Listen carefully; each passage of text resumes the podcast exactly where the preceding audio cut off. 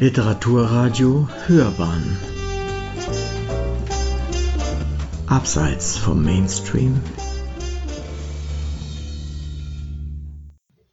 Literaturradio Hörbahn. Die Rezension.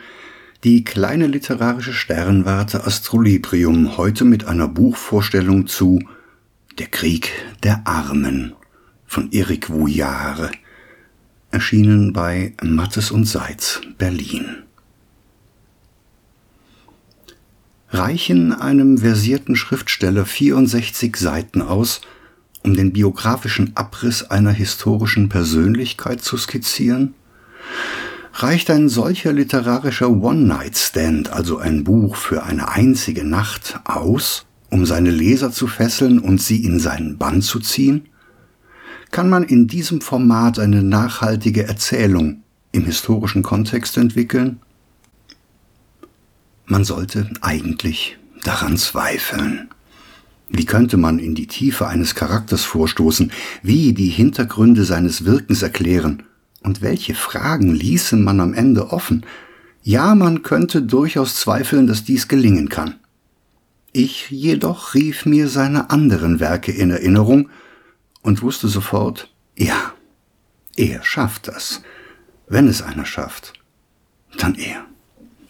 Eric Vouillard, 1968 in Lyon geboren, Schriftsteller und Regisseur, mehrfach für seine Romane ausgezeichnet. Den schriftstellerischen Höhepunkt erreichte er mit dem Prix Goncourt, den er 2017 für seinen Roman Die Tagesordnung erhielt.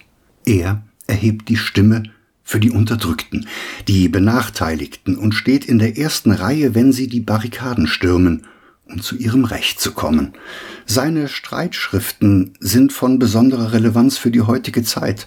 Er ist ein Literaturrevolutionär, wenn es darum geht, die französische Revolution von 1789 mit der Gelbwestenbewegung des Jahres 2019 in eine Waagschale zu legen.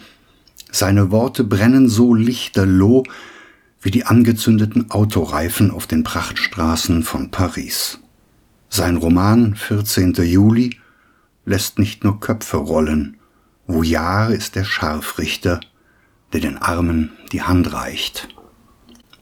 Jetzt kehrt er zurück und legt seinen neuen Roman Der Krieg der Armen in die Hände seiner Leser und Leserinnen.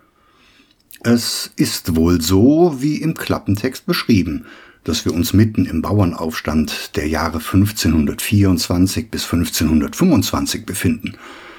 Es ist wohl so, dass wir dem Utopisten, Theologen und Brandredner Thomas Münzer begegnen und seine mächtige Stimme von der Kanzel vernehmen. Es ist wohl so, dass wir denken, in dieser kurzen Geschichte viel über den revolutionären Reformator zu erfahren, der die weltliche und kirchliche Obrigkeit mit Wort und Axt bekämpfte. Es ist wohl so, dass wir an seiner Seite in die Schlacht ziehen und untergehen. All dies wird erzählt, und doch hat Eric Vouillard seinen Roman anders angelegt. Es ist das Echo, das durch die Welt hallt und von Thomas Münzer aufgenommen und tausendfach verstärkt wird. Vouillard wagt den Jahrhundertsprung zu den Ursprüngen des Aufschreis. Er lässt John Wycliffe von der direkten Beziehung zwischen Mensch und Gott reden, in die sich die Kirche mit aller Macht hineingedrängt hat. Er lässt einen gewissen John Ball durchs Land ziehen und seine Theorien unter das arme Volk bringen. Er proklamiert den Willen Gottes als den Willen eines gerechten Gottes, der niemanden in die Knechtschaft treibt. Er lässt Watt Tyler, den Steuereintreiber, ermorden, der Tylers Tochter eingetrieben hat und nicht das Geld. Er lässt die von der Obrigkeit vernichteten Aufständischen und von der Kirche mit Bullen belegten weiterleben in Jack Cade und Jan Hus. Er lässt sie gegen den bezahlten Sündenablass kämpfen, die Gewalt aller Kreuzzüge verurteilen und die wahre Liebe Gottes predigen, den nur niemand verstehen kann weil man das Volk mit der lateinischen Liturgie geißelt.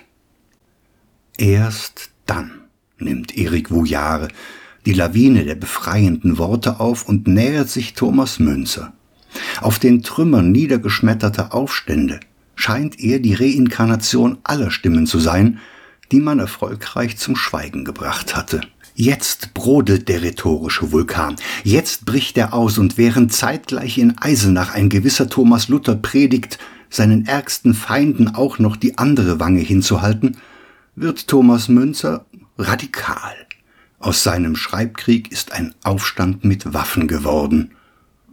Er sagte, die ganze Welt muss einen großen Stoß aushalten. Münzer beschwört den Untergang der bekannten Welt herauf. Er kämpft gegen den Adel, die Privilegien und die Kirche, die das Volk alleine schon durch die Sprache klein hält. Er stellt sich mit den Seinen, den Armen, den Bauern, den Tagelöhnern und Leibeigenen gegen die Macht der von Gott legitimierten selbstgefälligen Würdenträger. Im Herzen die Echos der zuvor besiegten, geköpften und verbrannten. Ein Erdrutsch Voyard schreibt gewaltig im tiefen Bass der Revolution, wuchtig und brillant. Er lässt uns zu den Waffen greifen und zu Frankenberg in die Schlacht ziehen. Er zeigt uns, wofür es sich zu kämpfen lohnt und macht uns mit den Gemeinsten gemein. Und dann lässt er uns scheitern, wirft uns zurück in unsere Zeit und lässt uns durchatmen. Wir verstehen seine Streitschrift richtig. Wir hören das Echo von einst, auch die Stimme eines Thomas Münze ist noch zu hören, bis in unsere Zeit. Doch wenn man genau hinhört, dann hört man eine Botschaft, die weiter trägt als die Jahrhunderte. Die Armen hatten gute Gründe, ihre Kriege zu führen, es war die tatsächliche und systematische Unterdrückung, die sie lebenslang knechtete. Hier setzen die Stimmen ihrer Anführer an. Sie zogen nicht in die Schlacht, wenn es nicht um ihre komplexe Existenz ging. Sie waren keine Träumer, Leugner und Phantasten.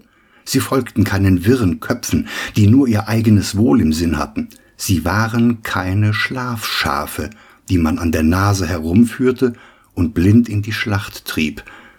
Erik Vouillare bleibt sich und seinen Unterdrückten treu. Seine Bücher dienen nicht als Legitimation für an den Haaren herbeigezogenen Widerstand.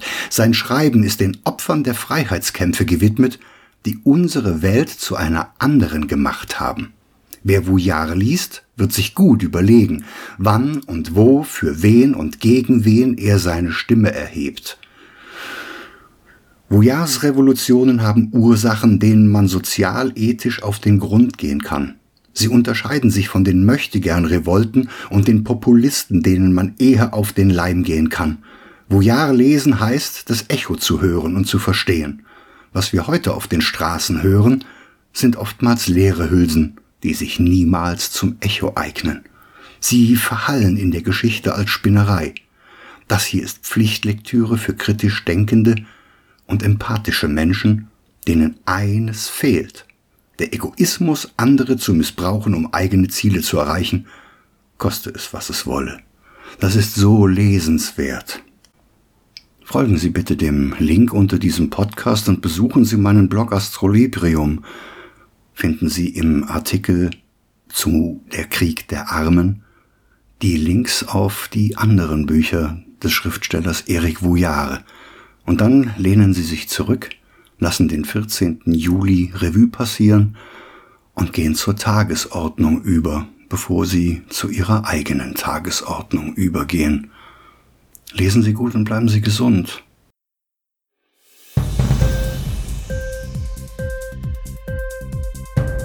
Dir die Sendung gefallen?